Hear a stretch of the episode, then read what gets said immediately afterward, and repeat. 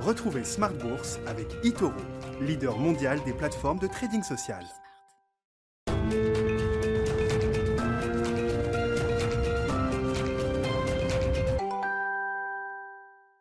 Smart Bourse, c'est votre double dose quotidienne de marché sur Bismart en direct à la mi-journée, 12h30, 13h et la grande édition du soir, le grand digest de l'information économique, financière et boursière à partir de 18h30. Au sommaire ce soir, les bruits du jour sur le marché, toujours un peu les mêmes. La question sanitaire euh, en premier plan, toujours bien sûr pour les investisseurs. Les discussions sur la relance budgétaire aux États-Unis qui commencent un peu à tourner en rond alors que l'échéance euh, électorale approche. Mais avant tout, un jour de publication de résultats et notamment pour les grandes entreprises françaises puisqu'une dizaine d'entre elles ont publié ou sont en train de publier ce soir après leur clôture, après la clôture leurs euh, indicateurs de, de performance du 3 trimestre. On notera les très belles réactions de marché après la publication de Pernod Ricard, de Schneider ou encore d'Hermès, hein, des publications impeccables pour les investisseurs. Euh, performance opérationnelle impeccable également pour ST Microelectronics au troisième trimestre. Hein. le groupe se paye même le, luxe de remonter à nouveau ses objectifs de chiffre d'affaires annuel. Hein. La prévision avait déjà été remontée au début du mois d'octobre. Vous pourrez entendre d'ailleurs le PDG de ST Micro, Jean-Marc Chéry, à la fin de cette émission dans le dernier quart d'heure de Smart Bourse ce soir. Il était avec nous euh, en direct à la mi-journée pour commenter ses résultats et nous apporter quelques réflexions et remarques sur le, le cycle des semi-conducteurs, loin d'avoir été altéré par la crise, qui sort peut-être même renforcé de cette crise euh, pandémique. Et puis, euh, bien sûr, la politique américaine, encore et toujours, je parlais des discussions sur le, le plan de relance budgétaire. L'événement de la nuit, ce sera le dernier débat entre Joe Biden et Donald Trump avant le 3 novembre.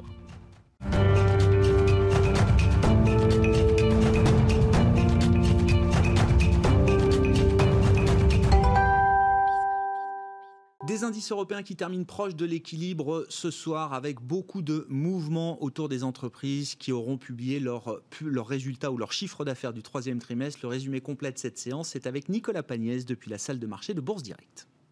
Clôture à l'équilibre ce soir pour le CAC 40. L'indice parisien aura passé toute la matinée dans le rouge avant de reprendre quelques couleurs rapidement en début d'après-midi et d'osciller ensuite autour de l'équilibre. Il finit ce soir à moins 0,05% très exactement à 4850 points. La séance d'aujourd'hui aura été marquée par de nombreuses publications d'entreprises dans un contexte peu rassurant sur le front sanitaire mais aussi politique aux États-Unis. Le Premier ministre Jean Castex vient en effet d'annoncer l'élargissement des mesures de couvre-feu à 54 départements français au total. Ces annonces interviennent alors que la France est avec l'Espagne le premier pays d'Europe à dépasser le million de personnes contaminées. La Belgique devrait de son côté annoncer un confinement la semaine prochaine. Aux États-Unis, les négociations en matière de plan de relance patinent alors que Donald Trump accuse les démocrates de ne pas faire preuve de bonne volonté dans les discussions. Celles-ci ont même repris aujourd'hui, mais l'espoir de les voir aboutir à un accord est mince. À noter que se tient ce soir le dernier débat télévisé entre Donald Trump et Joe Biden alors que le renseignement américain alerte sur les risques d'ingérence étrangère dans l'élection présidentielle. Les demandes d'allocation au chômage ont de leur côté baissé cette semaine aux États-Unis, une baisse plus franche que prévue. En matière de publication d'entreprises, à présent, on commence avec les États-Unis. Coca-Cola, tout d'abord, annonce des résultats meilleurs que prévus au troisième trimestre, grâce notamment à ses ventes à domicile. American Airlines annonce de son côté une perte de 2,4 milliards de dollars. La compagnie prévoit un recul de 50% de ses capacités au troisième trimestre. Et Tesla annonce de son côté un chiffre d'affaires de record de 8,8 milliards de dollars au troisième trimestre toujours. Tesla qui maintient donc sa prévision de 500 000 euh, livraisons sur l'année. En France, Schneider Electric revoit ses estimations à la hausse pour 2020. Son chiffre d'affaires ne devrait plus baisser que de 5 à 7 Pernod Ricard anticipe des mois toujours difficiles à venir à cause de la situation sanitaire. Il s'attend cependant à retrouver de la croissance dès janvier et constate que ses ventes sont supérieures à ses prévisions sur la période de juillet à septembre. ST Microelectronics relève son objectif de chiffre d'affaires pour la deuxième fois cette année pour son exercice 2020. Euh, il vise un peu moins de 10 milliards de dollars de chiffre d'affaires. Dassault Systèmes revoit à la baisse de son côté son chiffre d'affaires annuel juste en dessous des 4,5 milliards d'euros. Euh, Thales voit de son côté euh, son activité se redresser au troisième trimestre. Le groupe ne change pas ses prévisions pour 2020, tandis qu'Hermès voit bondir de 7% ses ventes au troisième trimestre grâce notamment au marché asiatique. Le groupe ne fait pas de prévision annuelle en raison du contexte incertain et on finit avec Plastic Omnium qui annonce de son côté des revenus inférieurs aux attentes au troisième trimestre et qui maintient ses prévisions annuelles. Des publications en demi-teinte donc aujourd'hui pour les valeurs cotées à la Bourse de Paris. À noter qu'Ipsen, Fnac Darty ou encore Biomérieux font état de leur côté de résultats supérieurs aux attentes. Et on finit avec l'agenda euh, de la journée de demain. Les indices PMI sont au programme demain en France, en Allemagne, en zone euro, mais aussi aux États-Unis.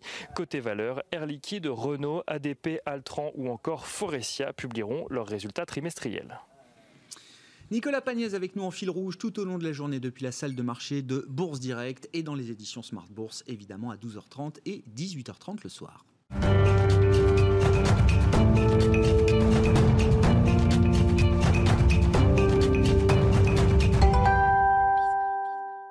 Trois invités avec nous pour décrypter les mouvements de la planète marché chaque soir en direct sur Bismart. Zakaria Darwish est avec nous ce soir, gérant et crédit chez CPR Asset Management. Bonsoir et bienvenue Zakaria. Bonsoir Grégoire. Merci d'être là. Merci à Régis Béguet également de nous accompagner. Bonsoir Régis. Bonsoir Grégoire. Directeur de la gestion action de Lazare Frères Gestion. Et Alexandre Baradez. Bonsoir Alexandre, bienvenue. Merci d'être là. Vous aussi, vous êtes chef analyste chez IG. Alors évidemment, grosse journée de publication micro. C'est le, c'est le gros morceau du moment. On y reviendra très largement. Mais d'abord, je disais, les, bruits du moment sur le marché. L'aspect sanitaire reste euh, au premier plan, une préoccupation euh, principale pour les investisseurs, notamment euh, en Europe, et puis les discussions budgétaires aux, États-Unis. Sur ces bruits du moment, là, Régis, qu'est-ce que vous sur le, sur le sanitaire sur le, sur le, sanitaire, en réalité, on a un petit tropisme en Europe de l'Ouest parce que le sanitaire est revenu au goût du jour beaucoup dans les pays d'Europe de l'Ouest. France en particulier, euh, un petit peu le UK, euh, l'Espagne c'est déjà presque un peu derrière nous, euh, le, la, Belgique et les Pays-Bas, l'Allemagne, la Suisse. Voilà, déjà au, nord de, cette zone-là, il n'y a presque rien, ou très peu de mesures, en tout cas, des petits signaux, mais très faibles. Aux États-Unis, on est toujours moitié-moitié, ça repart un petit peu, ça dépend des États, ça dépend un peu du climat. Après, le reste du monde, lui, est en train de sortir complètement, voire est totalement sorti. L'Asie notamment, bien sûr. Notamment l'Asie. Et donc en Asie, on a une vie normale qui a repris et du coup, ça se traduit dans les chiffres économiques, à la fois les chiffres macroéconomiques qui sont publiés notamment par la Chine, mais aussi dans les publications euh, microéconomiques. On a vu la publication notamment, par exemple, la semaine dernière euh, d'LVMH, très très impressionnante euh, sur la partie cuir. Euh, qui, repart sur des niveaux de croissance qui sont euh, semblables à ceux qu'on avait connus pré-Covid. Donc on, ne, on, ne, voit pas ça avec nos yeux ici de, Français enfermés, mais évidemment, euh, dans l'Asie, la vie économique a repris son train. Ouais, pour pour l'Europe, Régis, le, le, resserrement des politiques de santé publique, est-ce que c'est un, un, équilibre que le marché peut, peut comprendre? Ou est-ce qu'il y a un risque quand même que ce soit douloureux à un moment euh, sur le plan économique, sur le plan du marché? Est-ce que ça peut faire déraper à nouveau les marchés? Pour l'heure, le marché en a peu tenu compte. Il a quand même un petit peu baissé cette semaine. On a eu des séances un peu plus agitées. Mais il en a assez peu tenu compte parce qu'il y a en raisonnement sous-jacent, plus on prend de mesures sanitaires euh, coercitives et récessionnistes, plus on va injecter, plus on va faire des plans de relance, plus les banques centrales vont être aidantes. Et l'idée sous-jacente du marché, c'est que ça va continuer à se neutraliser. Pour l'instant, le marché n'est pas dans l'inquiétude de l'après, de comment on va financer tout cela, de est-ce qu'il y aura de l'inflation. Pour l'instant, il voit euh, uniquement cet équilibre. La compensation budgétaire et monétaire qui va avec des politiques de santé publique qui se sont durcies. le euh, marché, euh, de manière assez surprenante, parce qu'à chaque fois qu'il y a quand même une résurgence de l'épidémie ou, des mesures voilà, d'enfermement, etc., on se dit le marché va quand même finir par devenir nerveux. Et, à chaque fois, le marché absorbe ça très tranquillement en disant bah, ça veut dire qu'on va remettre X milliards sur la table. Et puis en plus, effectivement, on s'approche des élections américaines où le marché commence à avoir vraiment euh, pricé euh, euh, l'élection de, Biden, qui est semble-t-il, plus face à ce débat aussi, mais plus favorable au, marché action dans la mesure où il s'associe à un plan de relance qui serait plus important de la part de Biden que de celui de On y reviendra, parce que les Bidenomics, il y a quelques semaines, quelques mois encore, c'était pas franchement le scénario que le, marché appréciait le, plus. toujours ses lunettes roses. Sur le, sur le stress euh, sanitaire ou la, remontée du stress pandémique en Europe notamment, euh, Zacharia, euh, comment est-ce que le marché réagit? Quelle est la, logique de marché effectivement? Est-ce qu'on voit quand même des impacts, notamment sur la partie taux hein, que vous regardez au plus près? Alors, euh, sur la partie taux crédit, euh, globalement, ce qu'on voit, c'est un peu une augmentation de la nervosité des investisseurs. C'est-à-dire qu'on n'a pas forcément de tendance baissière sur le marché. Il y a, toujours cette notion un peu de, confiance qui, est en, tâche de fond. Ce euh, on, voit, en fait, des investisseurs qui sont partagés, d'une part, entre des montagnes de cash, qui, sont rémunérés à des taux extrêmement négatifs. Je rappelle que le taux de dépôt en zone euro, c'est moins 0,5%. Donc, si vous le gardez en banque, c'est ce que ça vous coûte. Et donc, qui sont poussés au fait à investir, à financer l'économie et donc à investir sur le marché de taux et le marché de crédit. Mais d'un autre côté, ils voient en fait on ces mesures qui commencent un petit peu à se dessiner à droite à gauche, peut-être un frein, voire une inquiétude sur ce ce que cela pourrait donner en termes de chiffres macroéconomiques et de, euh, entre guillemets, de, freins euh, à la croissance qui pourrait se dessiner bah, à moyen terme. On commence à avoir euh, quelques éléments à ce sujet. Les économistes, les conjoncturistes nous disent le quatrième trimestre, il y a de fortes chances qu'on ait à nouveau des chiffres de croissance négatifs sur les économies européennes, en rythme trimestriel, j'entends. C'est quand même un petit coup d'arrêt à la reprise. C'est juste un coup d'arrêt ou c'est déjà fin de l'histoire là, on est déjà, on est, on est déjà, on va dire, euh, quelque part sur un plateau. Et vraiment, en fait, on est un, peu, un, peu, au fait, à mi-chemin. Et au fait, il y a, euh, et c'est vraiment euh, principalement dicté par l'évolution de la, de, de, de, la situation sanitaire. Alors après, ce qu'il ne faut pas oublier, effectivement, comme vous le soulignez, c'est le, le plan de, le plan, les différents plans de relance budgétaire. Et, et, on a la chance, entre guillemets, euh, au, niveau européen, contrairement à ce qui se passe actuellement aux États-Unis, pour une fois, nous sommes d'accord et nous sommes plutôt dans une optique de solidarité. Et cette solidarité se traduit par des programmes de relance qui sont financés au niveau européen. Et ça, c'est quelque chose qui est plutôt nouveau, qui est très positif, qui est très supportif sur les actifs risqués. Et justement, c'est ce qui explique en partie que le marché du crédit mm. euh, euh, tienne autant, euh, alors qu'il y a ces incertitudes qui restent, qui restent qui reste euh, présente. présente oui, voilà. Plus que présente. Euh, Alexandre, vous qui regardez les mouvements de marché là au quotidien, au, cours de, chaque séance, oui, la question sanitaire reste toujours au premier plan pour les investisseurs. C'est toujours un driver du sentiment de marché sur le court terme, j'entends. Hein. Oui, ouais, c'est le, la dernière vague de baisse du CAC 40, c'est ça. C'est des mesures de confinement qui sont un petit peu durcies dans plusieurs pays européens. La France également. On voit que l'Espagne prend des mesures. Le Portugal, avec quelques heures, également trois villes mmh. du Portugal qui seront concernées par des mesures plus rigides.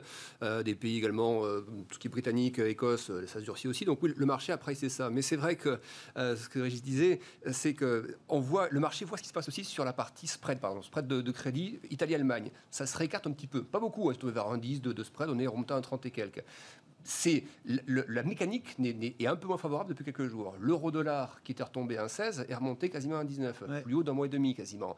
Donc le marché se dit ça, il se dit bon, si nous voit ça, la BCE le voit aussi. Les anticipations d'inflation en zone euro euh, sont tombées sur plus bas de 3 mois. Donc le marché se dit, et c'est ça qui fait que ça, ça ne casse pas pour l'instant, c'est que le marché se dit, la BCE ne peut pas laisser faire ça, et on a l'impression que le marché teste en fait la BCE. Les spreads s'écartent un peu, l'euro qui remonte, le marché se, dit, c'est évident que la BCE, et d'ailleurs la, la, rhétorique des membres de la BCE ces dix derniers jours, tout le monde est dans ce, dans, ce sens-là, dans le sens que le Conseil des gouverneurs allait devoir agir à nouveau, etc., etc. La garde en, tant que telle, enfin elle-même directement disait la boîte à outils est encore grande, importante, etc. Donc le put banque centrale là, il, mais est toujours là. La, question et que les chartistes se posent aussi, c'est que le CAC, encore une fois, je parle du CAC, du DAX, c'est pareil, on a vraiment les, mêmes configurations. Euh, on a le sentiment d'avoir une espèce de parabole qui se forme, et ça, évidemment, personne n'en veut trop. Euh, et les banques centrales vont devoir, et la BCE, doivent, faire en sorte qu'il n'y ait pas d'instabilité financière. Si on commence à casser le CAC 4007, le DAX 13000, 13002, que ça commence à nouveau à, pilonner 5-10%, même si ce n'est pas les niveaux de mars, c'est considéré comme la stabilité financière, les spreads vont s'écarter un peu plus, et on a l'impression que les banques centrales ne supportent plus aucun mouvement mhm. de stress, aussi minime soit-il. Le dernier exemple très simple, c'est la correction qu'on a sur les marchés US. Justement, vous en parlez avec Biden. Poussé Biden début, fin, fin août, début septembre, les techs commencent à partir à la baisse, thématiques fiscales, etc. Et on entend quelques jours après un membre de la Fed nous dire euh, on va se pencher euh, sur l'épisode de volatilité qu'il y a eu pour l'identifier, pour comprendre pourquoi. Alors qu'après un rallye de 90% du Une baisse de Nasdaq, 10%, oui, voilà, c'est ça. Ça paraît parfaitement sain et normal. Et bien malgré ça, des membres de la Fed vont creuser. Alors je- c'est peut-être de la rhétorique, mais s'interrogent sur pourquoi le marché a perdu euh, 10-15%. Dans, dans la période actuelle, euh, euh, chercher à éviter qu'une crise financière vienne se rajouter aux crises euh, pandémiques, euh, économiques, euh, sociales qui sont, euh, qui sont en cours ou en gestation, ça paraît pas non plus en termes de gestion des risques, quand on est banquier central, euh, ça, ça paraît assez euh, légitime. Oui, c'est légitime, mais après, c'est toujours pareil, c'est où met le curseur. Est-ce que est-ce qu'il est sain aussi d'avoir un marché qui, ne, après avoir pris 90% Ouais, ouais, je et qui évolue à 20-25% au-dessus de ses niveaux pré-Covid, euh, ne respire pas un peu Donc, ça- ça- c'est normal qu'il respire. Et d'ailleurs, la phase qu'on a actuellement, c'est notre scénario de dire ça aurait été étonnant que le, que le DAX revienne sur le sommet historique. Bon, non privilégié, plutôt une phase plus consolidante, mais pas de cassure pour autant où on reperdrait 20%. Voilà, donc, on est dans notre scénario. Là, on est sur un, un vrai test en ce moment où on se parle. hein. C'est Mhm. la zone basse du, du DAX, zone basse de plusieurs, euh, hein, plusieurs semaines, CAC pareil, zone basse. Donc voilà, c'est la zone où il ne faut pas que ça casse. Si ça casse, euh, là, ça risque d'être plus volatile, mais pour l'instant, ça semble encore tenir malgré les- atermoiements côté US pour l'instant. On clôture à 4851 points ce soir sur euh, le CAC 40, le, DAX à plus de, de 12 500 points. Euh, Régis, Régis Béguet, est-ce que le vaccin est une, c- est une solution, pardon, est une clé le, le marché semble attendre un vaccin Les espoirs ont été un peu douchés, les essais reprennent, mais on a tous reporté un peu dans le temps quand même l'arrivée de la mise sur le marché d'un vaccin et sa diffusion potentielle au sein des populations. Oui, oui et non. C'est un peu. Le marché est assez attentif ou très attentif aux nouvelles concernant les, les vaccins. Oui. Et le marché le prend comme étant une solution potentielle, même si évidemment on ignore tout de euh, la pérennité qu'aura ce vaccin, à supposer qu'il y en ait un qui fonctionne. Pour l'instant, il y a quatre vaccins euh, qui sont sur le point d'aboutir en phase 3, euh, principalement aux États-Unis, euh, en Europe, avec pour les quatre leaders des technologies qui sont tout à fait nouvelles, qui n'ont jamais été déployées à grande échelle, et donc dont on peut penser que raisonnablement elles prendront un peu de temps à être déployées en grande échelle. Ce ne sera pas le, le 4 janvier euh, tout le monde qui est vacciné. Mais d'ici euh, le courant du mois de novembre, on va avoir des nouvelles sur euh, ces quatre-là, ou décembre, enfin d'ici la fin de l'année, on aura des nouvelles de phase 3 pour savoir s'ils marchent, et a priori, il y a, des, des signaux qui sont favorables. Les Ch- Chinois sont beaucoup plus avancés encore, puisqu'ils ont sur des techniques beaucoup plus traditionnelles, anciennes, ils ont aussi quatre vaccins, dont un seul est sur une technique nouvelle. Les trois autres sont sur des techniques de vaccination traditionnelles, puisqu'ils s'y étaient pris bien avant, ils avaient commencé euh, dès février. Alors, euh, en Occident, nous n'accepterons jamais les vaccins euh, chinois parce que les exigences de transparence, etc., des études ne sont pas les Ils ont mêmes. prévu de vacciner l'Afrique. Euh, en Chinois. revanche, les Chinois peuvent vacciner toute l'Asie, éventuellement, ou en tout cas une très grande partie, toute l'Afrique et potentiellement toute l'Amérique du Sud. Donc, euh, euh, évidemment, ça aussi, ça compte pour, euh, pour l'économie mondiale. Maintenant, il y a des voix qui s'élèvent pour dire attention, euh, notamment il y avait le, le président de, de Roche, le CEO de Roche, euh, qui s'est exprimé pas plus tard qu'hier sur Bloomberg pour dire attention, l'idée qu'on va déployer un vaccin au premier semestre 2021 est quand même une idée qui est un, un peu exagérée. Probablement, le déploiement se fera très progressivement et portera plutôt sur la deuxième partie euh, de 2021. Donc, il y a, puis, il y a beaucoup de, de médecins, virologues, etc., qui disent attention, il faut, faut quand même euh, se, se- se- se calmer un petit peu sur, le, sur, le, sur la vitesse en fait euh, du vaccin. Il n'empêche que euh, le marché est capable de voir à quelques mois, après s'il y a un décalage de, de, de quelques mois, c'est pas très grave. Et puis, à passer ces quatre-là, à la fois les quatre chinois et les quatre occidentaux, il y a aussi toute une famille qui arrive derrière avec des techniques euh, plus, euh, plus classiques, euh, notamment Sanofi, Merck, etc., qui peuvent aussi, mais qui portent plus sur la- un déploiement possible deuxième semestre de 2020. Mais il y a quand même. Alors, à la le fois- marché réagit. Oui, c'est ça. À la baisse, on a le put banque centrale, mais face à nous, il y a quand même ce call vaccin Ah, ce call aussi. vaccin, hein. oui, oui, qui est- C'est qui ça. est- qui est- qui est- que, le, que le marché euh, prend, prend en compte dès qu'il y, a Ouais. des- dès qu'il y a des nouvelles sur le sujet, oui, c'est sûr. Si on en vient à la partie américaine, les taux, toujours il va les y avoir taux. des nouvelles, pardon. Il va y Oui, avoir des allez-y euh, nouvelles. pour compléter, Régis. Beaucoup de nouvelles dans les, dans, dans, dans, la- dans les derniers mois de l'année. hein. C'est là que Oui, oui, les bien sûr. vont Ouais, ouais, sur les vaccins. Ouais. D'ici la Peut-être que des éléments plus précis pour que le marché se, se permette d'anticiper un peu plus précisément effectivement cette question du, du vaccin. Sur la partie américaine et sur les taux, encore une fois, euh, Zacharia, alors on a une divergence quand même de dynamique entre les taux américains, les taux européens, qui s'explique comment? C'est-à-dire que les taux américains auront tendance à remonter, les taux longs notamment, hein, Hein. on le constate encore euh, aujourd'hui avec une courbe de taux qui se repentifie. Qu'est-ce qui se joue sur la partie américaine? Par rapport à l'Europe où on comprend que là, effectivement, on attend des actions de la Banque centrale, il y a toujours une inflation très très faible, ce qui semble être une situation un peu différente donc pour les États-Unis. Tout à fait. Il y a, cette, différence entre, les, les deux approches. Euh, grosso modo, aux États-Unis, où le sujet principal, c'est le sujet de la relance fiscale. Mhm. Et donc, en fait, il va falloir financer cette relance une fois, une fois, que les deux parties se sont mis d'accord. Avant après les élections, euh, ça, reste à voir.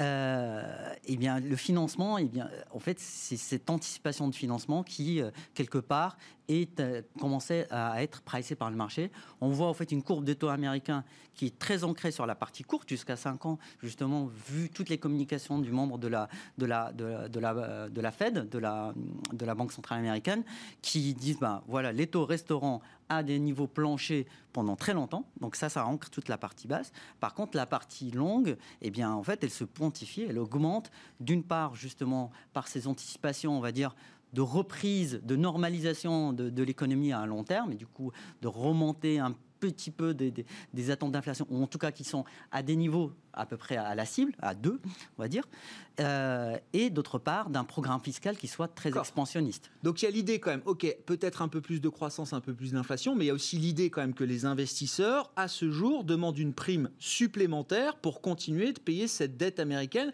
qui va continuer d'exploser pendant le prochain exercice fiscal. Exactement. Donc euh, la Fed va, va, acheter, mais il faut aussi des investisseurs étrangers qui achètent. La Fed ne peut pas tout acheter encore, euh, elle toute seule?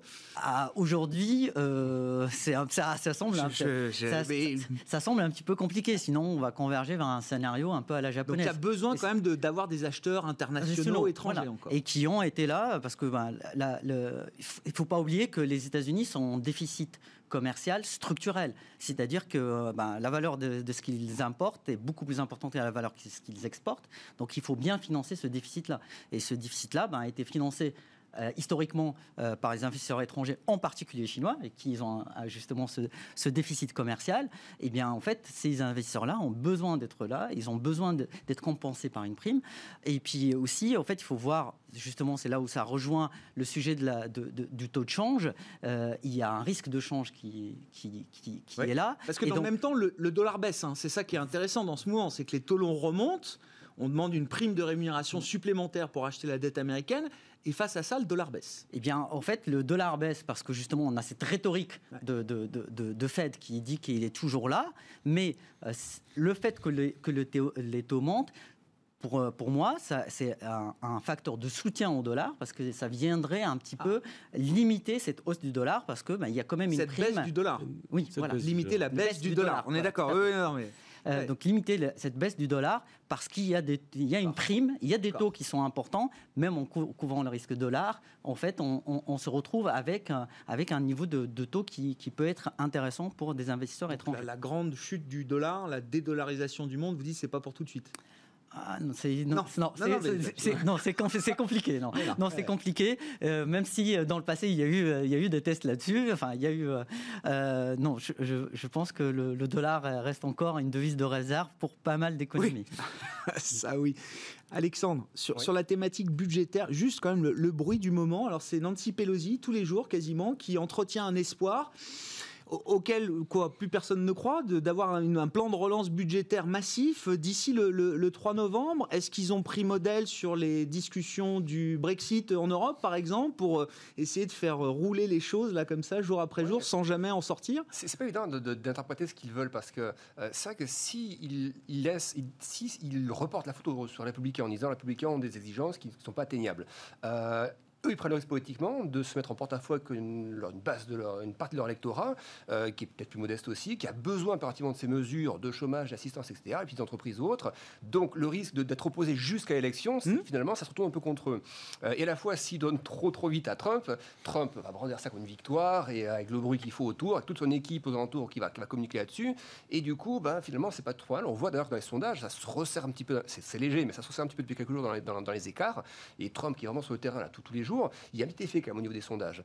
donc, les, enfin, les démocrates jouent un peu là-dessus. C'est-à-dire qu'il ne faut pas être en opposition systématique, il faut quand même proposer quelque chose, mais il faut quand même que le plan porte un saut démocrate qui soit clairement visible par, par tout le monde pour que ça porte politiquement. Ce qui est intéressant, c'est qu'un des points de blocage, ça semble être ni Trump ni Pelosi, mais mm. plutôt le républicain du Sénat. Alors, il l'appelle mm. Crying Chuck Schumer, qui est pourtant dans le camp de, Trump, en tout cas qui est le, le speaker, leader de la majorité républicaine au Sénat, qui lui a pas du tout envie justement de lâcher comme ça, à, 10 jours de l'élection. Voilà, mais et à la fois, bon, c'est ça que c'est McConnell hein, qui effectivement qui, dit voilà, il faut attendre de voir, euh, même si vous validez quelque chose, c'est pas sûr que ça passe le Sénat. Mais c'est vrai que euh, le, le la, McConnell, pardon, c'est le républicain. McConnell, voilà, leader de la majorité républicaine. Euh, mais c'est vrai que le, montant, il est quand même colossal. C'est ça qu'il faut bien voir aussi pour les marchés, l'importance de ce mm. plan, parce que là, on est parti pour un repli du PIB américain de quoi, de 4-5% cette année à peu près. Mm. Donc on une clacasse. On dit qu'on partait pour des moins 10, donc moins 5. L'enveloppe du, du, plan, si on même si on a 1900 milliards, qui serait la pouvoir couper en deux par rapport aux exigences de chacun, ça fait 8% du PIB. Donc c'est absolument énorme, c'est colossal. Après déjà 2000 milliards plus de relance budgétaire. Hein. Les États-Unis n'ont pas rien fait. Hein. On a l'impression qu'ils sont en train de discuter du, premier plan de relance. Non, c'est le troisième, quatrième, cinquième volet. Hein. donc, ça veut dire euh, en fait, si le plan passe dans cette, cette ampleur-là et qu'en plus, imaginons y a de bonnes surprises, on peut y croire pour du premier semestre, des bonnes surprises au plan sanitaire, quelque chose qui baisserait vraiment. En fait, l'économie est chargée de plein de trucs, de liquidité, de soutien économique ou autre, et ça peut repartir très vite en fait à un moment donné. Donc euh, le marché, il est aussi positionné par rapport à ça en se disant euh, si les résultats des entreprises sont pas trop mauvais et qu'en plus il y a ce plan qui passe, et en plus une nature Biden plus stable euh, niveau mondial, ça peut faire des étincelles assez vite sur, sur les marchés. Est-ce que, est-ce que le timing de ce plan de relance est aussi important que ça pour les marchés, que ce soit avant le 3, après le 3, début janvier? Est-ce que ça change grand-chose à l'histoire de fond?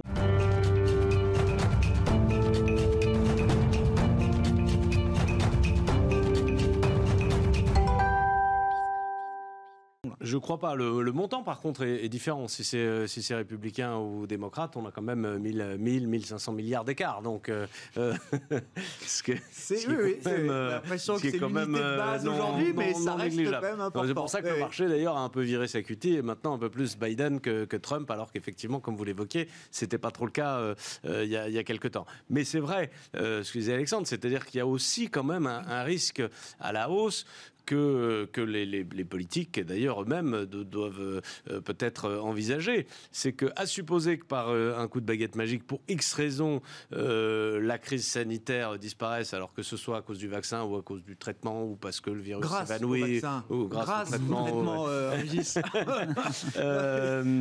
et, et, et que vous continuez et que donc on libère la pression ou la politique, tout simplement. On dit, bah, on va vivre avec ce virus, maintenant on arrête d'enfermer de, les gens, etc. On libère le truc. Et en même temps, au même moment, vous mettez 3 000 milliards de, dollars sur la table, vous pouvez avoir une espèce d'explosion euh, économique assortie aussi euh, potentiellement à une explosion de l'inflation. Et effectivement, cette fameuse inflation qui ne vient jamais, bon, si un jour euh, elle, elle, apparaît, on sait, comment, on sait comment elle arrive, on ne sait pas trop comment elle repart après. Donc euh, il y a quand même ce, ce, risque-là. Et le marché, je crois qu'il mesure aussi ce qu'on appelle l'upside risk, c'est-à-dire qu'il se dit il peut, à un moment donné, euh, évidemment, euh, ça peut s'effondrer, on peut s'enfoncer dans une crise très durable, etc., dont on n'arrive pas à sortir avec la crise sanitaire, budgétaire, etc. c'est une option, mais il y a aussi un risque à la hausse que, que les investisseurs perçoivent comme un risque parce que, euh, comme vous le disiez, il n'y a, a, pas d'autre option que les, que les actions. On ne pouvait pas aller sur les marchés de taux, il n'y a rien. Donc, donc il n'y a que les actions. Si le marché il part à la hausse pour X raisons euh, et que vous êtes complètement absent de ce marché ou très sous-pondéré dans votre allocation d'actifs, etc., c'est aussi un, risque. Donc c'est pour ça aussi que le marché tient malgré les Oui, c'est ce qui donne l'impression que le marché est déconnecté de la réalité aujourd'hui, mais parce que le marché a ce, coup d'après en tête. Ils ont aussi peur de la. De, ça peut être aussi la peur de la hausse. Alexandre et puis Zachary. C'est vrai que la question, vous parlez d'un petit peu de risque de japonisation. Est-ce que c'était une possibilité pour la Fed? Euh, Moi, je pense qu'on va quand même un peu plus loin dans ce, dans ce c'est-à-dire qu'une Fed qui va continuer d'intervenir longtemps, et, on le voit, elle, est intervenue, la partie la plus puissante quasiment qu'elle ait fait, il y a tout le cul, le, enfin les achats de, bons du Trésor, ça c'est le financement des mesures gouvernementales, mais par des petites touches, les montants n'étaient pas énormes, mais quand elle est intervenue sur le marché du, high yield, par exemple, des ETF, l'impact psychologique sur les marchés est absolument colossal. Mm. Alors que son poids, c'est quoi? C'est 10-15 milliards, je crois, qui ont été mis dans le marché, ce qui est absolument rien par rapport à ce marché-là. Euh, mais le simple fait 40 sur des ETF comme ça, ça c'est typiquement un, scénario à la japonaise, et il suffirait, comme on est si et on le voit, on suit la courbe du il faut suivre comme est sur le feu. C'est très graphique, très visuel. Si ça commence à sortir un peu par le haut, ou plutôt, si d'abord ça sort un peu par le bas, que ça commence à pencher, euh, tout de suite la Fed et un membre de la Fed d'ailleurs cette semaine hein, a indiqué, j'ai oublié son nom, mais que ce levier serait euh, réexploité, voire même directement les obligations d'entreprise. Si les crédits les plus risqués commencent à, baisser en valeur un peu trop, vous dites, la Fed reviendra sur ce marché-là et enverra un signal suffisamment fort pour euh, calmer tout le monde. C'est tellement sensible comme segment qu'elle ne pourra pas le laisser se stresser. Ta carrière? oui, du coup, justement, par rapport au Japon, Europe, euh, si on doit, noter si on doit donner des notes euh, ah de crédibilité à la Banque centrale, malheureusement, ça serait zéro pour le Japon, un pour l'euro et deux pour les US, qui correspond à peu près aux anticipations d'inflation. Parce que le Japon, donc même avec une intervention qui est extrême, en fait, à l'époque de, de, Abe et Kourda, on pensait qu'on allait assister à l'hyperinflation. C'était une expérience économique qui était fascinante. Et en fait, on n'y est pas arrivé. En Europe, on est à peu près entre, le, entre les deux. Et aux États-Unis, justement, c'est dont vous parlez, c'est cette question de crédibilité de, la, de la Fed. Il a juste suffi de dire on intervient sur le marché du crédit pour que euh, justement pour que les spreads s'effondrent complètement. Et donc parce que en fait il y a une forte crédibilité sur la capacité de la Fed à intervenir. Ils avaient prévu une enveloppe qui était énorme sur le crédit, ils l'ont pas du tout utilisé. Effectivement, ils ont utilisé 10 milliards. Et mais mais mais c'était le fait de pouvoir dire oui oui s'il y a le moindre problème on agit, et eh bien ça, ça, a eu cet impact important. Euh, sinon, par rapport aux actions, ce que je pensais, c'est que, au fait, euh, justement, euh, je pense que c'est un facteur de soutien important aussi. Euh, la Fed regarde aussi le marché action parce que justement, une grosse partie de l'épargne des Américains est sur la partie action. Donc, euh, donc via le canal de la richesse, si les actions baissent et que les Américains consomment moins et, le, et la consommation fait que la croissance est beaucoup plus faible en Europe, en fait, on a plutôt un sujet de financement d'entreprise. Donc, euh, c'est pour ça que je pense que la BCE se focalise beaucoup plus sur le segment du crédit. Et c'est pour ça que, euh, voilà, ils sont beaucoup plus présents. Et ça pourrait expliquer mis, à, mis à part les, billets sectoriels entre les États-Unis et les US et, l'Europe, ça pourrait expliquer aussi ce différentiel de performance entre les deux, entre les deux régions. Bon, est-ce que tout est bon pour le marché dans les Bidenomics, euh, Zacharia Qu'est-ce qu'on en dit chez CPRM Là, aujourd'hui, on a l'impression que oui, le, marché euh, s'est déjà bien accommodé d'un programme euh, Biden. Ah, Biden, effectivement, comme soulignait Régis, c'est un programme, c'est un programme expansionniste sur le côté sur le côté fiscal. On va beaucoup dépenser, l'État va beaucoup dépenser, et ça, c'est ça, c'est bon pour la consommation, c'est bon pour l'investissement. On le financera en, partie, de ce que j'ai compris, par des hausses d'impôts, même si la Fed est là pour acheter, même si on espère que les étrangers continueront d'acheter la dette américaine, il y a aussi prévu normalement un financement par l'impôt. Alors, euh, effectivement, et c'est pour ça que euh, je, pense que le marché se focalise beaucoup aujourd'hui sur le côté plutôt, euh, plutôt investissement que le côté impôt, d'autant plus qu'on sent dans le discours politique de, de Biden que bah, est là pour, pour, justement pour toute la franche gauche de, des, des, démocrates, mais qu'on met beaucoup plus en avant euh, le, côté, euh, côté dépenses. Après, je, je pense que l'histoire de Biden, enfin, sur les marchés, c'est plutôt une histoire de secteur. On va assister certainement à une rotation sectorielle qui, qui est très importante, qui va aller plus bah, vers les énergies renouvelables, vers les infrastructures, et puis bah, le secteur de l'énergie. Il y a certains autres secteurs qui vont beaucoup plus euh, souffrir. En fait, Oui, j'allais dire, c'est mmh. ce qu'on observe déjà depuis un bon moment.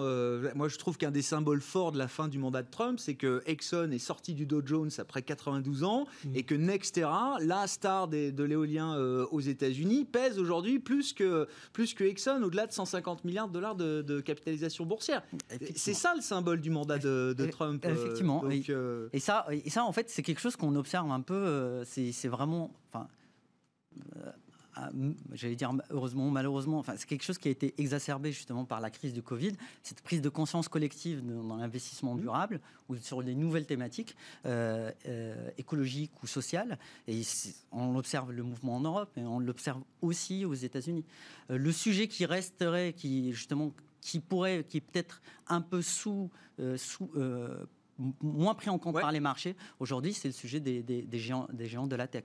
Et c'est là où il y a un sujet, quel que soit, parce qu'il y a quelque part un, consensus, que, ce soit démocrate ou républicain, et également en Europe, bien sûr, qu'il faut faire quelque chose là-dessus. Et là, peut-être ça peut avoir un impact euh, sur les valorisations. On a vu sur l'annonce de la procédure antitrust lancée par le département de la justice américain contre Google que le marché était très à l'aise avec cette histoire-là. Hein. Tout à fait. Ce qui n'était pas le cas la, dernière fois, hein, euh, quand il y a eu... C'était 2000... Euh, il y C'était a il y a un- quelques années, la a- FTC s'intéressait à Google, hein, c'est ça, Voilà. donc une fédération qui protège les intérêts du consommateur euh, américain, qui n'est pas allé au bout de la procédure, hein, justement, qui a plutôt euh, lâché l'affaire avant. Euh, Nextera qui euh, dépasse euh, Exxon, c'est pas un beau symbole de- du mandat de Trump euh, Oui, Au contraire de tout ce qu'on aurait pu imaginer au Oui, début, au euh, Régis. Trump, ça n'a pas duré longtemps. Quand, quand Trump a été élu, euh, les, les vecteurs euh, liés aux énergies renouvelables, etc., ont baissé euh, de trois jours en disant Trump va casser les trucs sur les énergies renouvelables. Il n'a rien fait du tout.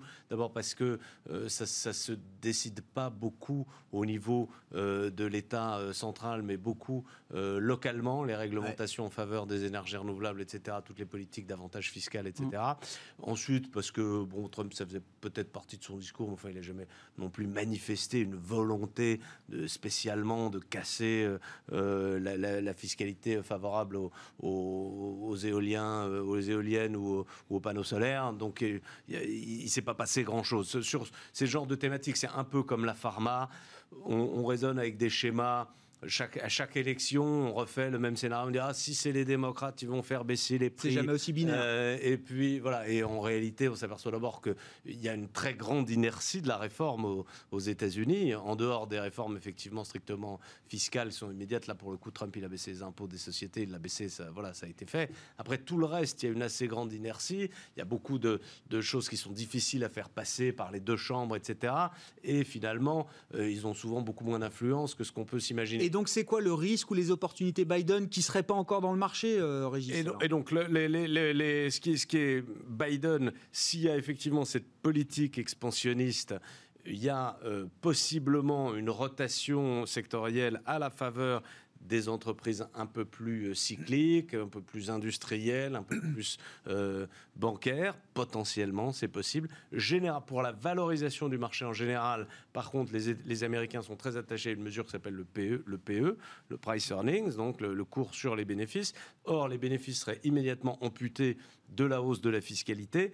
Et donc, sur le niveau général du marché, tout secteur confondu, on peut avoir un ajustement à la baisse de cette augmentation de la fiscalité. C'est ce qui s'est passé avec Trump. On parle d'à peu près un impact de 10%, De sur les 10%. bénéfices par action, c'est ça, des, 10% des groupes américains. Ça, c'est pas dans le marché, ça. Marché s'ajusterait de, de 10%, Non. mais il, pourrait s'ajuster de, de quelques pourcents. Il l'a fait à la hausse quand Trump a, a- a baissé Oui. la fiscalité, ce qui a donc conduit à augmenter le- massivement les résultats des entreprises. Le marché s'est ajusté euh, à la hausse. Il pourrait très bien s'ajuster à la baisse dans le cas de Biden, mais avec un peu de, de rotation euh, sectorielle. Alexandre, sur la politique américaine, et peut-être le, le débat aussi de ce soir. Est-ce que c'est un débat en jeu? Est-ce que ça peut faire bouger encore certaines lignes? Ou est-ce que, bon, dans, dans l'esprit du marché, euh, si on fait crédit aux sondeurs, est-ce que c'est plié? Non, sur le débat, enfin, j'ai pas qu'il y ait une surprise, mais euh, c'est pour rebondir sur ce que je disais sur la politique de, de Biden. C'est vrai que le, euh, on voit que ce qui se passe avec les grosses entreprises tech américaines, c'est un débat qui, que, les démo- que les républicains ont, ont mis en place, enfin ont mis en route, euh, et qui va se poursuivre chez les, avec les, avec les- les démocrates s'ils si, s'ils passent largement, à savoir essayer de, il ne faut pas tuer les techs évidemment, parce qu'avec l'enjeu avec la Chine, c'est surtout pas le moment de, de les, de les affaiblir, mais peut-être ré- rééquilibrer un peu le marché. Et donc si on, va, si on oblige, ce qui peut être le cas, hein, Microsoft à l'époque c'était ça, si on les oblige à vendre certaines, certains actifs, certains types d'activités, euh, il, y a des, il y aura des dommages collatéraux potentiels. Si on prend le cas d'Alphabet par exemple, euh, Alphabet verse, vous avez vu le chiffre passé, 8 à 12 milliards par an. Ouais, à Apple. euh, voilà, pour être le moteur de recherche par Ouais. défaut. Bah, voilà, si ça, ça change, bah, dommage collatéral, c'est sur Apple. Apple Ouais. demandé, il, va, il, va- il risque ce qui, pourtant ce qui est de... quand même 12 milliards, si c'est ouais, 10 milliards par an, ce qui est quand même une partie non négligeable du, du bénéfice global d'Apple sur, euh, sur une année. hein. Un quart de, de ses revenus sur les services, donc c'est- évidemment ça, plus une fiscalité qui s'alourdit un petit peu. C'est le genre de choses qui peuvent générer des frottements. De là, imaginer qu'on a un Nasdaq qui se retourne complètement et qui perd 30 ou 40%, ça, j'y crois pas, mais quelque chose qui soit un peu plus latéral, voilà, qui, ou quand effectivement on a Apple qui monte à 2000 milliards. En fait, c'est plutôt ça, c'est se dire aussi que- que- comment ça peut valoir plus que 2000 milliards. Ou alors dans le Nasdaq, ce serait c'est gros. Ouais, ça, ça valait 1000 milliards il y a un an, euh, la Alexandre. hein. Oui, oui, Ben ouais, justement, il y a un an, ça valait 1000 La milliards. hein. réponse, elle peut venir du fait, et c'est pour ça que je pense qu'effectivement ça va pas retomber complètement, c'est que si les, les grosses valorisations cessent de monter aussi vite, ce qui est très probable, Ouais, ouais, c'est que d'autres, et notamment dans les énergies renouvelables, ou autres, Et donc un relais. voilà, qu'il y ait un relais qui soit pris. Mais c'est un peu comme les rotations, c'est quand même des choses de- un peu cycliques, ça aussi du coup, enfin cyclique, c'est, euh, je sais pas, c'est pas le terme, c'est, une vague qui doit arriver. Et le temps qu'elle arrive, c'est un peu comme la bulle tech à l'époque, c'est-à-dire qu'on était trop en avance sur certaines valorisations à un moment donné, et le temps que les rotations se fassent complètement abruptement, vous pouvez avoir un indice qui perd 20, 30% et puis qui repart ensuite. Voilà. C'est le risque d'accident qu'on peut avoir, mais je ne pense pas qu'on est au sens d'une bulle au sens de ce qu'on avait en 2000. Voilà. Je ne crois pas que les Américains aient envie de se tirer une balle dans le pied en cassant leur, leur, leur, giant tech avec la Chine qui est en face. Mmh. Effectivement, il l'avait fait à l'époque de Microsoft. Vous avez essayé de le faire. Cela dit, on se retrouve quelques décennies plus tard avec Microsoft qui capitalise 1700 milliards euh, et ça se passe assez bien pour eux. Donc même oui, mais ça a pu essayé, un peu quand même. Ça a pu à la fin des années 90. Quand ils ont essayé de le, faire, ils n'y sont pas vraiment parvenus. Et là, je ne crois pas qu'ils aient l'intention de le faire parce qu'encore une fois, ils ne sont plus seuls sur la planète. À l'époque de Microsoft, ils ah étaient seuls. Aujourd'hui, il y a quand même la Chine qui essaye de dominer le monde avec ses techs à, elle. Je ne crois pas que les États-Unis, ils n'ont pas, ils pas l'esprit suicidaire comme en, comme en Europe. Par contre, ils peuvent le faire, mais en laissant aussi ces groupes se diversifier. C'est-à-dire dire voilà, ces activités qui sont trop monopolistiques, celles-ci, on les, on les casse un petit peu. Par contre, vous aurez le champ libre pour investir dans les énergies renouvelables. Vous aurez des choses un peu différentes euh, qui créeront de la richesse par ailleurs, mm. une autre forme de richesse. Genre de publication, euh, Régis, je vous laisse la parole. Bon, qu'est-ce que vous retenez Alors, à ce stade des publications, des réactions de marché. Euh, bon, aujourd'hui, c'était euh, ST Micro qui relevait encore ses, objectifs. Euh, Hermès est au plus haut avec, avec son troisième trimestre. L'Oréal qui publie après bourse, visiblement, là aussi, gros redressement de la, de la croissance sur le, troisième trimestre. Schneider avait tout bon. Dassault Systèmes un peu déçu, j'ai vu. Et puis, sur la partie américaine, bon, il y a déjà beaucoup de publications. On a vu aujourd'hui, par exemple, enfin, c'était hier soir, mais Tesla qui de plus en plus délivre industriellement, hein, avec une accélération peut-être de l'adoption justement des véhicules électriques à Alors Tesla, c'est intéressant parce que Tesla donc vole, continue de, de, de, progresser, de voler de succès en succès, mais euh, ce qui est un peu différent de ce qui se passait les, mois précédents, c'est qu'il est accompagné par l'ensemble du secteur. Donc on a eu euh, trois euh, entreprises allemandes, les Français n'ont pas encore commencé à publier dans le domaine automobile, mais on a eu trois Allemands qui se sont exprimés, qui sont BMW, Daimler et Continental, l'équipementier Continental, euh, et qui ont tous les trois relevé leur objectif pour l'ensemble de l'année, à, la fois en termes de chiffre d'affaires et également en termes de génération de cash, beaucoup en termes de génération de, de, cash flow, ce qui veut dire que le marché dans son ensemble a été assez dynamique en ce troisième trimestre, de manière d'ailleurs pas très très étonnante pour le coup, parce que euh, il n'y avait pas de problème de stock comme souvent on voit en fin de crise. Euh, donc on a des, stocks qu'il faut, euh, faut écouler et puis ça fait baisser les prix. Là, on n'a pas eu ce, ce phénomène-là. On a une volonté de mobilité individuelle. Et puis, bien entendu, on a l'exposition, encore une fois, on le disait euh, tout à l'heure, à l'Asie, euh, qui est très favorable, puisque, puisque l'Asie se porte bien. Évidemment, le marché automobile chinois est revenu sur ses niveaux d'avant-crise. Hein, voilà, je, je le répète, c'est pas nouveau, mais ça fait partie. Pas du tout le cas en Europe, on en est ben très loin. Ça, mais mais on a eu une très bonne dynamique. Donc, on va voir comment ça se passe avec les nouvelles mesures de, confinement sur le, sur le quatrième trimestre. Mais en tout cas, il y a eu, cette, il y a eu vraiment cette dynamique post-confinement euh, d'achat d'automobiles, de recherche de mobilité individuelle, d'autant plus qu'on ne pouvait pas voyager on ne peut toujours pas voyager, euh, peu ou prou. Donc, hmm. donc ça, c'est vraiment quelque chose qu'on ressent de manière très nette, qui fait partie aussi d'ailleurs des bonnes nouvelles côté euh, ST Microelectronics, puisque dans les débouchés automobiles, évidemment, euh, pour les semi-conducteurs, il y, a énormément de débouchés automobiles de plus en plus chaque, chaque année qui passe. Donc ça, fait aussi, ça a aussi contribué au, au, bon, au, bon, au bon résultat de, d'ST Microelectronics. On l'a vu dans le luxe, ça se passe bien parce que le luxe, c'est essentiellement l'Asie. Et donc globalement, so far so good, à suivre. Mais euh, globalement, les publications sont très bonnes, euh, tous secteurs confondus, dans ce troisième trimestre. Très bonnes par rapport à des attentes qui parfois étaient faibles et qui sont parfois des résultats qui sont en baisse par rapport à l'année dernière. Mais ils sont en baisse encore par rapport à l'année dernière, puisque le PIB lui-même, il est en baisse par rapport à l'année dernière. Mais par rapport aux perspectives qu'on avait pu se faire au printemps, on, est mieux. Il y a un truc qui m'a frappé, c'est des divergences intrasectorielles parfois très fortes. J'ai en tête notamment la publication de Danone versus Nestlé. Ouais. C'est dans le food, c'est le même secteur, ils ont connu la même crise avec les mêmes risques et les mêmes opportunités en l'occurrence parce que l'agroalimentaire est censé être un secteur quand même très résilient euh, en temps de crise. Alors bah, c'est l'inverse, hein. c'est-à-dire c'est 4-5% de croissance organique sur le trimestre pour Nestlé, c'est euh, moins 2, moins 3 je crois pour, euh, pour Danone. Et performance boursière, Danone c'est moins 30 depuis le moins 30% depuis le 1er janvier, Nestlé c'est plus 3 plus 5. C'est vrai. Alors c'est tout à fait vous avez tout à fait raison, il faut modérer quand même un tout petit peu ce propos par le mix, euh, puisque vous avez deux euh, divisions de Nestlé qui sont extrêmement dynamiques, qui sont la nutrition animale et le café. Danone n'a ni nutrition animale ni café. Et par conséquent, quand on compare euh, le, le brut En enlevant de- ces unités-là, de- vous dites voilà, D'accord. alors, Il y a toujours une différence, mais elle est quand même bien, bien, bien D'accord. atténuée. Mais il est certain qu'après, euh, euh, c'est- pour ça qu'il y a des gérants actions encore pour quelques temps, je ne sais pas. Euh, euh, le, choix de, de valeur, évidemment, au sein d'un secteur Ah ouais. euh, est important et vous pouvez avoir d'énormes divergences. 30, On a 40 points de différence, cette, quand même. Cette myopie, on a toujours l'impression que les secteurs bougent en même temps. Mais quand vous, quand vous agrandissez un petit peu l'image, vous, voulez, vous voyez de très gros écarts entre les, entre les valeurs, bien Bon, entendu. sur les résultats, les réactions de marché, alors je sais pas, il nous reste 3 minutes pour conclure là-dessus, peut-être, Alexandre. Moi, sans c'est plus par rapport au CAC 40, finalement, sur l'indice national. C'est vrai que je trouve que c'est l'indice qui est vraiment à sa place et qui, je pense, du potentiel par rapport euh, au mois qui arrive. Alors, euh, encore une fois, on est sur les zones basses, ça peut taper, ça peut casser encore un peu. Il ne faut pas écarter peut-être un indice de plus, de- baisse, Euh, même si c'est pas scénario de base, hein, mais il y a toujours ce risque. Mais par contre, euh, le CAC hors dividende, il est encore 20%, le CAC dividende inclus, pardon, Oui. il est 20% sous ses plus hauts historiques. Euh, bon, par rapport aux résultats qui tombent et autres qui sont pas, effectivement pas mauvais, euh, par rapport au consensus et même par rapport aux chiffres euh, en hier tout hier, c'est vrai que je trouve qu'il est à sa place en termes de valorisation et en termes de graphiquement, il y a des choses qui sont, qui sont intéressantes. Le CAC plus que d'autres indices Bah, européens. On compare un DAX, par exemple, qui lui est revenu, euh, lui, donc dividende inclus, Ouais. qui est revenu euh, le, le jour à 6% de ses plus hauts historiques, là, effectivement, il, il semble un peu en avance et la correction semble un peu logique. Le CAC, il est bien à sa place, effectivement, même le fait qu'il rebaisse encore un peu maintenant, alors que finalement, la Chine repart, on le voit, les groupes du luxe en, en bénéficient ou autres, euh, il est bien diversifié, le CAC aussi. Donc, euh, moi, je suis quand même plus, enfin, de plus en plus prudent sur les scénarios baissiers sur le CAC. On n'exclut pas qu'on est un peu à court terme, mais par contre, dès qu'on commence à des signaux, il y a ce biseau, hein, vous tapez les 5100 points à un moment donné, là, ça, pour moi, ça cite la fin de la partie baissière. C'est vraiment le niveau, je pense, que Ouais, le marché finira son range et commencera à sortir par l'eau. Donc 5100 points, c'est vraiment, là, je crois, la be- belle porte d'entrée pour du, pour du moyen terme.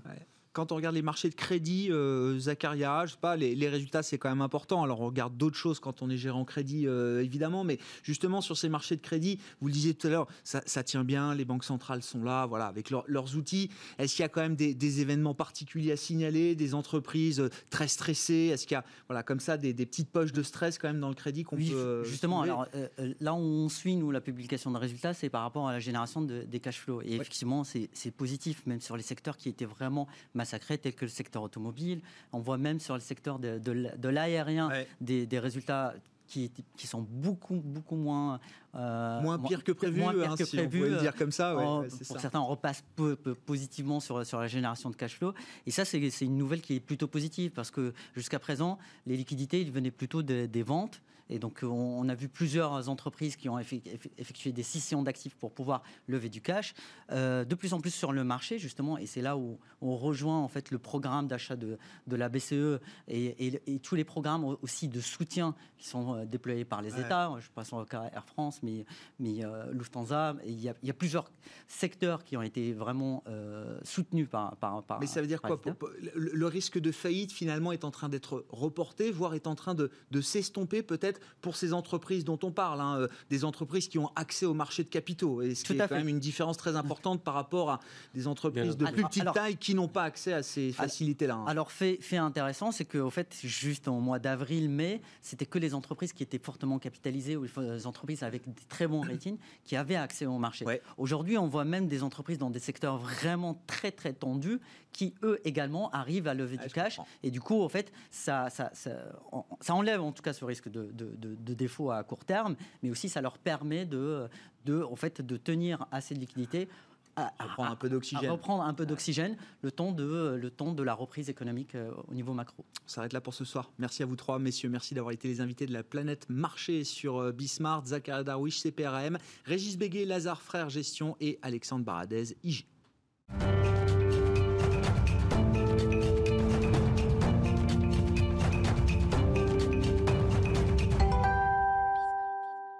Le dernier quart d'heure de Smart Bourse chaque soir, c'est le quart d'heure thématique. Le thème du jour, ce sont les résultats d'entreprise et plus particulièrement encore les résultats de ST Micro puisque son PDG Jean-Marc Chéry était avec nous par téléphone à la mi-journée pour commenter justement la performance opérationnelle de ST Micro parmi les leaders mondiaux du secteur des semi-conducteurs, un secteur qui sort peut-être renforcé de cette crise avec des usages euh, une adoption des usages électroniques au sens large qui euh, semble s'accélérer sur la partie automobile, digitalisation, électrification, sur la partie smartphone également. Là où est positionné ST Micro, écoutez donc à ce sujet les commentaires euh, que nous apportait Jean-Marc Chéry à la mi-journée sur Bismart.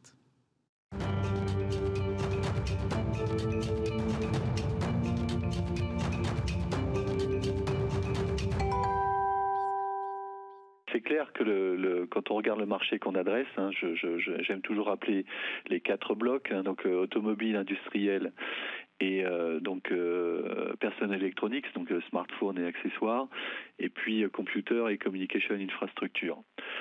Pour faire simple, c'est vrai que tout ce qui est personal electronics, smartphone, accessoires et infrastructure de communication et computer, bon, ça a aussi été boosté comme un effet mmh. de la pandémie. pourquoi? Bah Parce que c'est ce fameux work at home.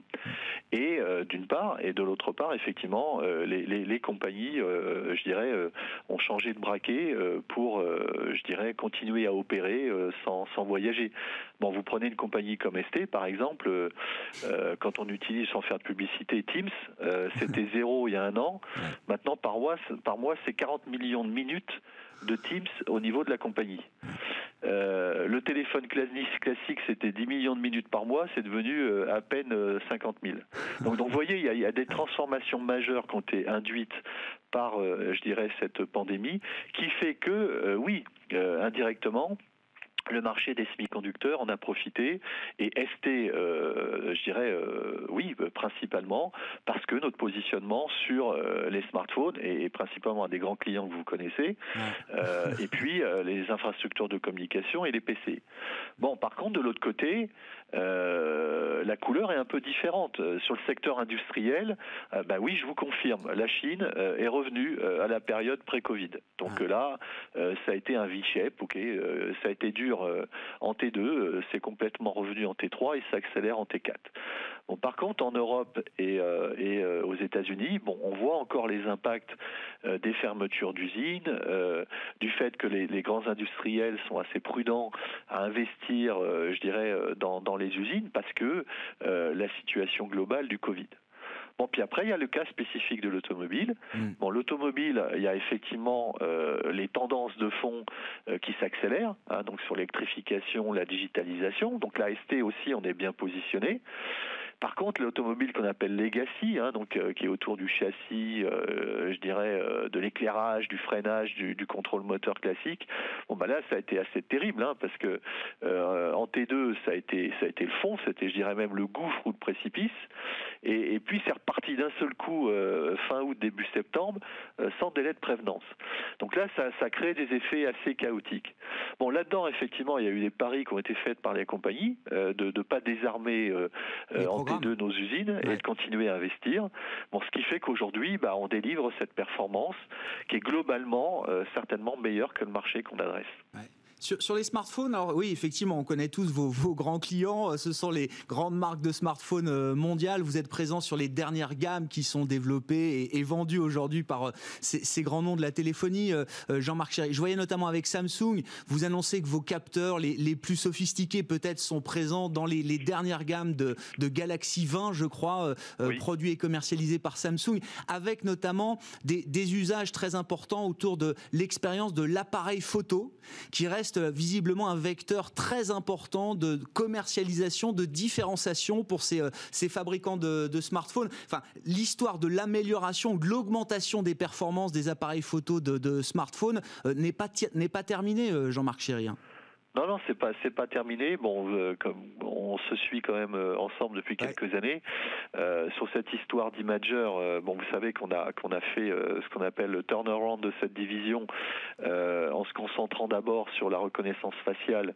Bon, avec un, client que je n'aimerais pas, mais que vous connaissez parfaitement. Bon, ce qui a permis, je dirais, qu'il y ait maintenant une, une, une, longue histoire et un succès donc ensemble et qui durera, j'espère, encore longtemps. donc ça a été notre promesse je dirais, grand succès. Et en parallèle, effectivement, on a commencé à développer euh, les produits et les technologies pour adresser là plutôt la face arrière du téléphone et donc euh, contribuer effectivement à, je dirais, euh, développer euh, les usages liés euh, aux à l'appareil photo du, téléphone pour de la réalité virtuelle, la réalité augmentée, et c'est ce que font nos composants. Et là, on, on, cible tout le marché, tous les tous les tous les grands fabricants. on est très heureux d'avoir débuté avec Samsung.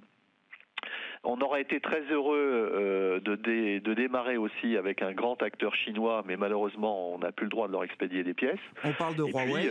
voilà, je, précise, hein, Jean-Marc Chéry, pour que tout le monde soit inclus dans la, a d'ambiguïté. Il n'y a pas d'ambiguïté.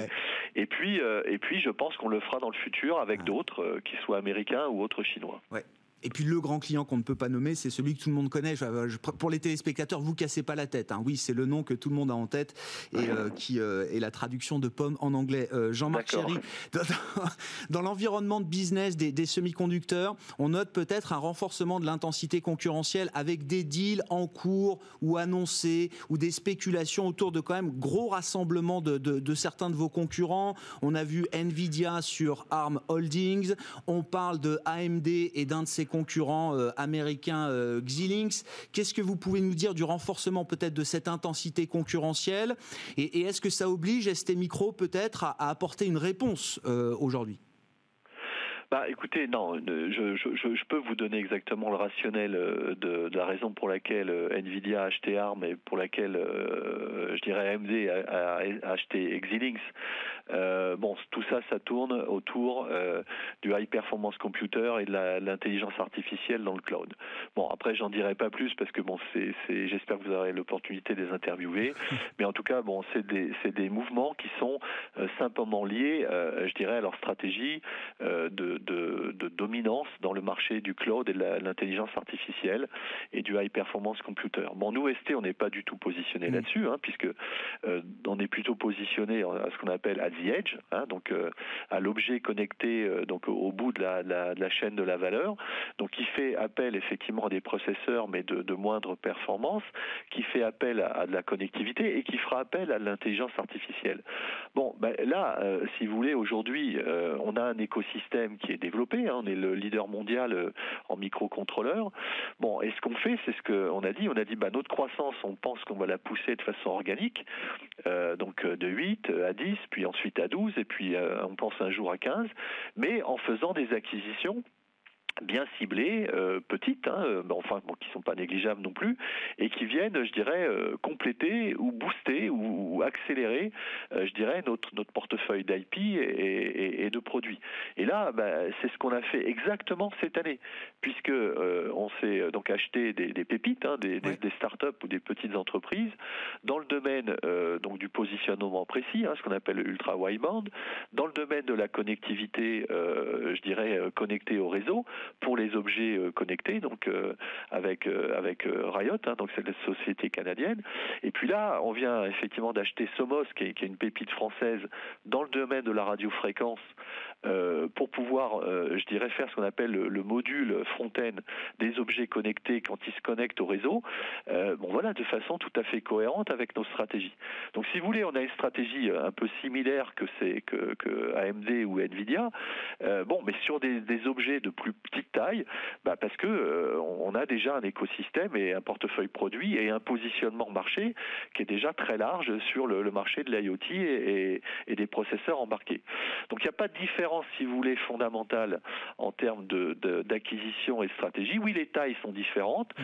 Bon, parce que nous, notre stratégie, c'est une stratégie de croissance organique, et eux, ils ont des stratégies par acquisition. Mais vous savez, euh, le problème de la stratégie par acquisition, c'est que un, il faut la rembourser, et il faut faire ce qu'on appelle poliment euh, des synergies. Et des synergies en français s'appellent des restructurations. La croissance organique, ok, elle parie sur la compétence des gens et des hommes, et effectivement euh, le développement de la compagnie étape par étape, en faisant ces petites acquisitions ciblées et, surtout en faisant l'acquisition, et je les salue au passage, de nouveaux talents qu'on n'avait pas dans la compagnie et qu'on va accueillir avec plaisir au sein de ST.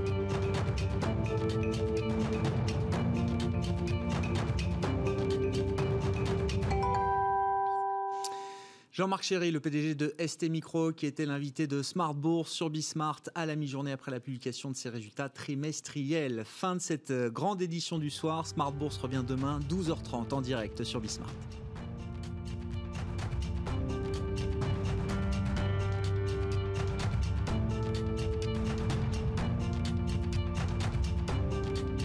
C'était Smart Bourse avec Itoro, leader mondial des plateformes de trading social.